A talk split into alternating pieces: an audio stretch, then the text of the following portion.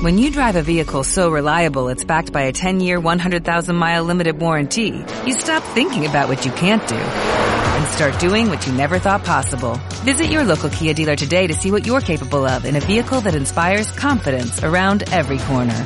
Kia, movement that inspires. Call 800-3334-KIA for details. Always drive safely. Limited inventory available. Warranties include 10-year 100,000-mile powertrain and 5-year 60,000-mile basic. Warranties are limited. See retailer for details. Hay hechos, hay hechos políticos eh, del, desde el lado del oficialismo, crea hechos políticos todos los días, muchos de ellos, la mayoría de ellos tienen que ver con sus internas. También hay hechos políticos que se crean desde el lado de la oposición. Y en una oposición que en, en alguno de esos hechos se cruza con parte del peronismo. Eh, uno de esos eventos fue el asado que organizó Juan Manuel Urtubey, donde estuvieron presentes peronistas en estas distinciones de especímenes dentro del peronismo, peronistas no kirchneristas o peronistas antikirchneristas, como Schiaretti, como Randazzo, como Graciela Camaño, como el mismo Urtubey, pero también hubo figuras de Juntos por el Cambio, Frigerio, Monzó y también, sorprendentemente, Gerardo Morales. ¿Cómo interpretar este hecho? ¿Cómo interpretar la foto que el expresidente Mauricio Macri se tomó con Donald Trump y que generó tanto debate en las redes y en la interpretación que se hace de esa foto? Bueno, para analizar estas cuestiones estamos en comunicación telefónica con eh, Hernán Iglesias Silia. Muchísimas gracias, Hernán, por atendernos. Gracias a Luciana. Hernán es escritor, periodista, es el editor de una revista online, Seúl, muy interesante, siempre con miradas laterales sobre la realidad política, social, cultural de la Argentina. Y también ha sido, bueno, es un hombre político, también fue jefe de comunicación estratégica de la jefatura de gabinete de Cambiemos, fue un hombre clave también en la redacción del libro eh, de Macri, Primer Tiempo. Eh, Hernán, vamos por partes. Primero, la foto, me interesa pensar ¿Qué Macri está diseñando el mismo Macri en este tiempo político?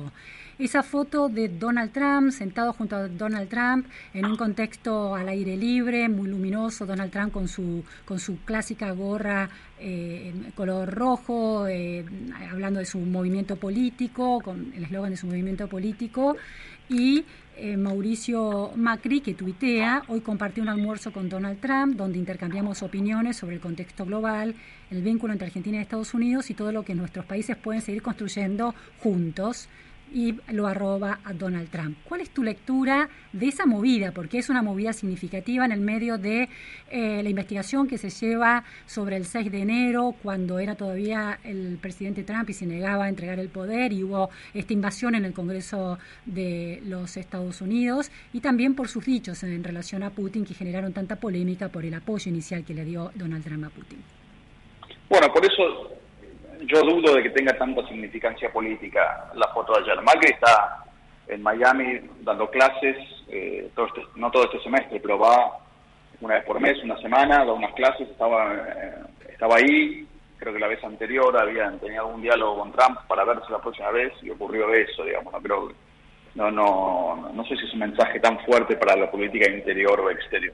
Simplemente que ello revela que sigue en contacto con, con personas importantes del mundo. Trump lo conoce hace 40 años, además, es una relación que excede con mucho la, política directamente.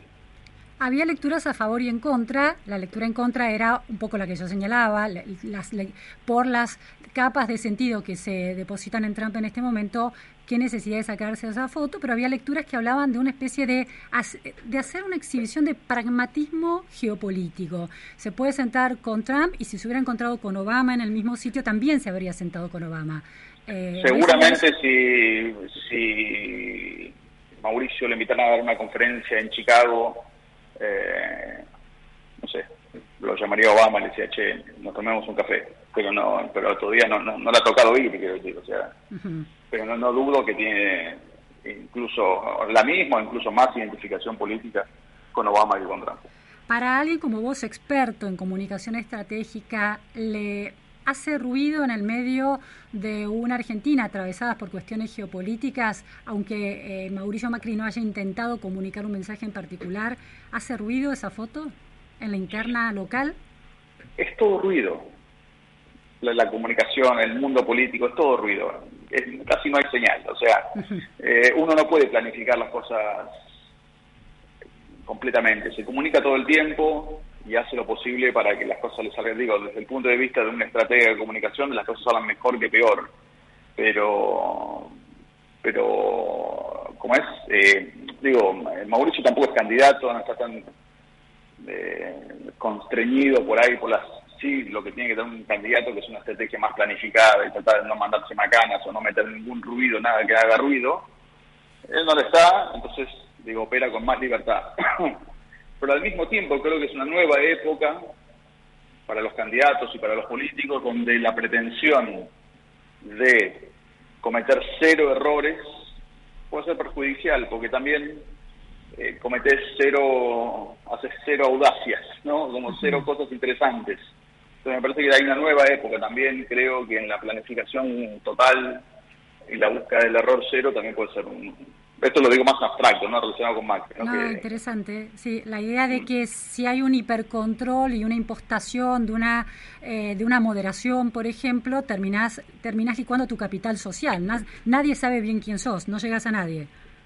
Exacto, siempre se encuentran motivos por los cuales no publicar una foto o no hacer tal acción o no hacer la otra y terminas no haciendo nada o haciendo solamente cosas que son tan poco riesgosas que también llegan poco a, la gente, ¿no? Y también creo que la gente ya aprendió a ver los mensajes demasiado manicurados y demasiado perfectos, como que están eh, tan manufacturados como cualquier otro mensaje, aunque sean por las redes sociales, aunque sea un video de TikTok, ¿no? Entonces, eh, es difícil ese equilibrio ahora entre tener una estrategia y al mismo tiempo no cometer ningún error. Ahora, mm, yo pienso en una seguidilla, la foto de Trump, el campeonato de bridge, eh, una serie de tuiteos, uno sobre la FIFA, se convirtiéndose en, eh, dejando de ser político y poniéndose el traje de dirigente del fútbol global. Las, eh, la declaración sobre Menem, esto de cada día va a estar más reivindicado con el paso del tiempo. el expresidente está jugando en un lugar casi contracultural de en relación a lo que espera cierta mirada de la política hoy que busca ampliar su base de sustentación y no molestar a nadie. Eh, puede ser. Lo de Menem es distinto, es una defensión más política. Las otras son las cosas que hace él. O sea, él juega el bridge hace décadas. Desde la pandemia, además, es un competidor federado. Eh, creo que no, era su intención publicar que iba a viajar a lo del bridge. Se filtró, se conoció y después no tuvo ningún problema en compartirlo. Eh, y lo de Men también fue parte de una conversación incluso con Martín Tetaz, ¿no? Después los radicales tuvieron como una reacción negativa, pero no la tuvo Martín Tetaz en ese momento, ¿no? Era simplemente una evaluación en, su momento. Hay en la, en la oposición ahora una discusión sobre cómo hizo Menem para hacer tantas reformas económicas en tan poco tiempo, cómo obtuvo el poder político cómo negoció con los actores que iban a perder algo, ¿no? Porque es algo que la oposición se tiene que plantear muy seriamente en 2023. Eh, y hay una experiencia para aprender ahí en los primeros 90 de reformas económicas que pueden ser más exitosas o menos, pero que ocurrieron, quiero decir, ¿no?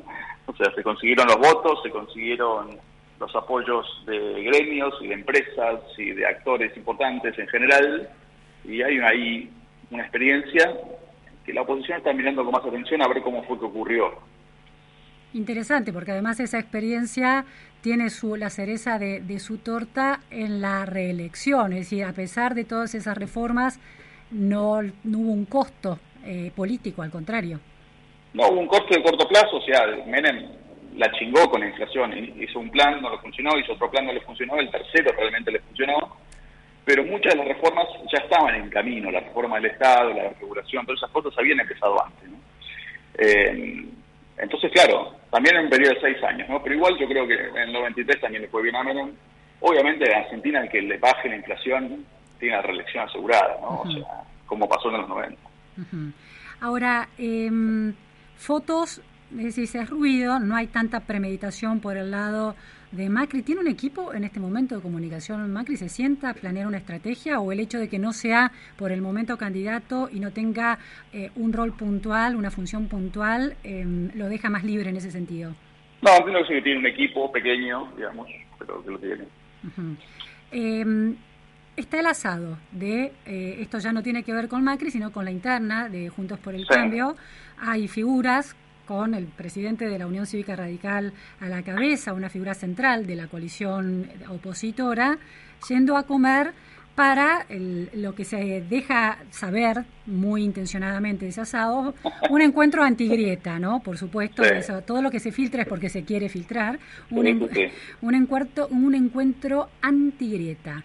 Dentro de la interna de Juntos por el Cambio, Macri representa una idea que no atiende mucho a esta cuestión de la antigrieta y por las estrategias de Horacio Rodríguez Larreta de ampliar cuanto más adentro mejor, pareciera que está más en consonancia con eso. ¿Cuál es tu análisis de la figura de Morales en este encuentro antigrieta eh, donde no participan otras fuerzas claves de la coalición? No sé bien, o sea, eh, me parece un asado, gente que siempre opina lo mismo, pero me parece más una cuestión política, sea, el que, el que critica la grieta también está buscando un beneficio, sobre todo desde la política, quiero decir. Eh, a veces se presentan los antigrieta como una especie de sacerdotes sacrificados, unos mártires de la política que no se dejan llevar por los extremos, bla, bla, bla, pero lo que quieren es construir una vía para ellos mismos. En este caso lo veo clarísimamente. Eh, y muchos los antigrieta que están ahí, sobre todo los gobernadores peronistas, digo, se dejaron tomar su partido por una versión extrema de la grieta absolutamente, le entregaron su partido al kirchnerismo mansamente, sin quejarse, y ahora quieren construir algo por encima de la grieta, fuera de la grieta, me parece muy bien. Pero igual estas declaraciones, digo, después hay que llevarlas a lo concreto, digo, ¿entendés? Entonces, estos tipos, digo, están de acuerdo con que hay que subir las tarifas en un momento. Me parece que los, los acuerdos antigrieta suena muy bien en el primer asado, en el segundo asado, en el tercer asado, en el cuarto asado, como hay que decir qué vamos a hacer, y se pone más difíciles porque tienen que bajar de la retórica a algo más concreto. Y Hernán, ¿cómo ves la cuestión de que ante la mm, interna eh, feroz que se está dando en el frente de todos y la posibilidad, no sé si se, se, concretará, pero la posibilidad de que se produzca una ruptura de ese polo de la grieta, esa ruptura también impacte en la cohesión del otro polo, de la oposición, que puede empezar a ver, como pasado en ese asado, que hay oportunidades de cortarse solo y asociarse con peronistas en fuga, por ejemplo. Eh, es una hipótesis bastante habitual en los que miramos y pensamos la política de que la supervivencia de las dos grandes coaliciones de cada una fortalece a la otra, ¿no? Y que si una se rompe, eso le quita fortaleza a la otra. Eso se dice mucho, en teoría estoy de acuerdo, en concreto no lo sé, no lo sé, porque a Cambiemos le conviene el peronismo dividido, así fue como le ganó en 2015, o sea que tampoco está claro que eh, cambiemos de vida y algunos vayan con masa, como dicen. Eh, y hay que ver qué arrastre tiene Morales para llevarse radicales, ¿no? O sea, tampoco está tan claro que Morales tenga una mayoría del radicalismo, a pesar de que fue elegido hace pocos meses. Eh, me parece muy pronto para ver. Yo soy un optimista, junto por el cambio en general. creo que, que, lo que nos une o los une es mucho más fuerte de lo que los separa. Y y está habiendo métodos de convivencia y de elección de candidatos que permitirán a los perdedores acompañar en el nuevo gobierno a los que ganen, si es que ganan las elecciones. Ahora, Hernán, la figura de Horacio Rodríguez Larreta, que ha, consolidado su lugar político a partir de, bueno, se había enfrentado con Martín Lustó electoralmente, hoy Martín Lustó es parte de Juntos por el Cambio. Entonces, eh, esa idea de crecer, de casi que el mapa de la realidad coincide a borde a borde, centímetro a centímetro con la realidad política y nadie está afuera, quizás solamente el kirchnerismo. Esa idea que es también antigrieta, ¿cómo, ¿qué peso tiene dentro de la discusión política de Juntos por el Cambio? Creo que hay dos cosas distintas ahí. Creo que lo que Horacio dice para gobernar es el 70%, o sea, todos menos el kirchnerismo y la izquierda, pero no necesariamente todos adentro de Juntos por el Cambio, ¿no? Hablando del peronismo racional, digamos, ¿no? O sea, no necesariamente tienen que estar todos adentro de Juntos por el Cambio. Porque aparte eso genera muchos problemas en las provincias, o sea, vos le vas a decir a los radicales cordobeses que Schiaretti ahora es nuestro, cuando lo vienen criticando hace 20 años o combatiendo contra él hace 20 años, lo mismo en Tucumán, muchas provincias importantes donde candidatos de pro y radicales vienen combatiendo sus gobiernos peronistas, son los que compartan lista o que es, medio raro. Pero entonces, ¿cómo sería? Si no están las listas, ¿cómo sería? esa ¿Cómo se materializaría esa inclusión en el gobierno? No, bueno, nombrando algunos de ellos como ministros o mm. formando un bloque, parte del interbloque, no sé, son hipótesis para las que todavía falta mucho y que hay que ganar elecciones, pero me imagino más probable algo así. Más, mucho más que un frente electoral que sume a todo el mundo. Sí. Ahora, vos tenés muy claro cuál es la discusión, por ejemplo, de en términos de reformas políticas que se está dando, ¿no? Por eso la experiencia de Menem como, una, como un caso interesante de aprendizaje. En términos de política, ¿cuál es la discusión que se está dando en Juntos por el Cambio? No, mucho es... Eh, mucho pasa por eso, ¿no? Eh, por ver cómo va a estar el país en 2023, políticamente y económicamente y socialmente, y ver de qué manera se pueden ofrecer las soluciones más rápidas posibles, eh, encontrar, le digo, la alquimia política para lograr las soluciones más rápidas posibles, ¿no? Porque con debilidad política solamente se podrían continuar esta, esta pantano mediocre en el que estamos hace tanto tiempo. Entonces, eso es una discusión importante hoy junto por el cambio. Eh, que estaba más ordenada y, veo que la llegada de Morales y sus declaraciones eh, como le agregan un ruido extra a esta construcción que por ahí estaba en camino, ¿no? Hace un tiempo, digamos, después de las elecciones. ¿Cuál es tu interpretación de esa eh, mm, bueno contundencia con la que Morales interviene, por lo menos en el debate público y cuestiona a algunos de los integrantes de la coalición o, se diferencia de algunas de las eh, declaraciones?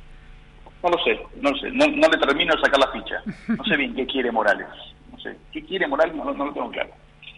¿Hay algún análisis de en relación a, visto desde el balcón de la oposición, eh, el desfile del oficialismo y de estas eh, de estos enfrentamientos tan crudos ¿no? dentro del kirchnerismo? ¿Hay una distinción entre el juego que hace Máximo Kirchner del juego que hace Sergio Massa o están viendo ahí que se está cocinando algo nuevo que los va a mantener unidos pero de otra forma? Eh, es siempre muy impredecible el frente de todos, el kirchnerismo en general yo lo que veo es algo que muchos decíamos desde el primer día, que había diferencias estructurales esenciales entre el kirchnerismo y los demás miembros de la coalición sobre la economía, sobre la política en general y que se pudieron posponer de alguna manera porque no hubo plan económico durante dos años y pico, hasta que el momento hubo que firmar con el fondo finalmente y eso reveló las diferencias. Eh, y en lo político también, o sea, hay una diferencia, concepciones muy distintas del Estado, de la Corte Suprema, etcétera, ¿no? Que Alberto ha tratado lo posible, todo lo posible por eliminar o por disminuir, por aliviar, en un papel bastante penoso, diciendo cosas que nunca había dicho, diciendo lo opuesto de lo que había dicho sobre el Estado de Derecho en la Argentina, sobre la economía en la Argentina, y sin embargo no logró evitar eso. Eso para mí era inevitable desde el primer día. ¿Cómo sigue hacia adelante? Eh, no lo sé, no lo sé. Pero ahora, bueno, el gobierno consiguió no plata del fondo, eso le dará una paz cambiaria de un par de meses, que en Argentina la paz cambiaria es paz política de alguna manera, eh, con el dólar controlado cualquier gobierno se siente fuerte, pero se tendría que preparar para lo que viene después, ¿no? porque la inflación sigue alta y si no se ordenan más las cosas, eh, puede volver a haber una especie de profundización de la crisis económica, en el sentido que falten reservas, ¿no? que otra vez una corrida sobre el dólar, la energía va a costar muy cara. Hay muchas cosas que el gobierno tiene que mirar muy de frente y muy de cerca y no sé si haciendo. Y última cuestión, Hernán, hay, eh, miran el caso, el caso de la década de 90 como un caso para, para atender. Ustedes hacen en eh, eh, Juntos por el Cambio y particularmente el PRO, hay una reflexión sobre un análisis de los errores cometidos en la gestión porque, por ejemplo, está el tema de los planes sociales, ¿no? El planes sociales con el macrismo en la gestión o cambiemos en la gestión, multiplicando esos planes sociales también. Entonces, ¿hay alguna, eh, cuáles son las principales autocríticas de esos años que tienen que evitar a toda costa, eventualmente si eh, llegan nuevamente a la presidencia el año que viene? A ver, digo, se han hecho muchísimas autocríticas, Mauricio de hecho también, sobre planes sociales pasaron varias cosas. Primero, no sé si se multiplicaron los planes sociales, aumentaron, pero no el doble. Eh, y aumentaron no por... Nosotros en 2016 teníamos nada más que 80 diputados, la oposición eh, hizo una ley de emergencia económica que creó una cosa que se llamaba el salario social complementario, que era un nuevo plan social. Entonces, a medida que el Ministerio de Desarrollo Social con Camila le iba blanqueando los planes viejos, quitando intermediarios, quitando las organizaciones sociales de por medio, dándole a la gente relación directa con ANSES, dándole la posibilidad de terminar el secundario para seguir cobrando el plan, eh, por la canaleta del costado se iban creando un montón de planes viejos, con negociación política, muchos para mantener la paz social, no lo, no lo digamos, no lo niego, eh, pero es como que había esa doble cosa, ¿no? Entonces, por un lado estaba el ministerio haciendo lo que todo el mundo pide que se, haga, que se haga hoy, que los planes sean como un puente al trabajo, que no haya intermediarios de por medio, que la gente cobre la vida directa de ANSES, se estaba haciendo eso, una cosa se llamaba Hacemos Futuro, y al mismo tiempo, más por una cuestión política de corto plazo, por una ley que votó la oposición, se estaba haciendo lo mismo de siempre. Entonces hay que tratar de no hacer eso. El número de aumento de, Macri respecto de, del 2015 es un aumento de los planes del 37.94% y Alberto Fernández respecto a 2015 en 2021 es un aumento del 382%.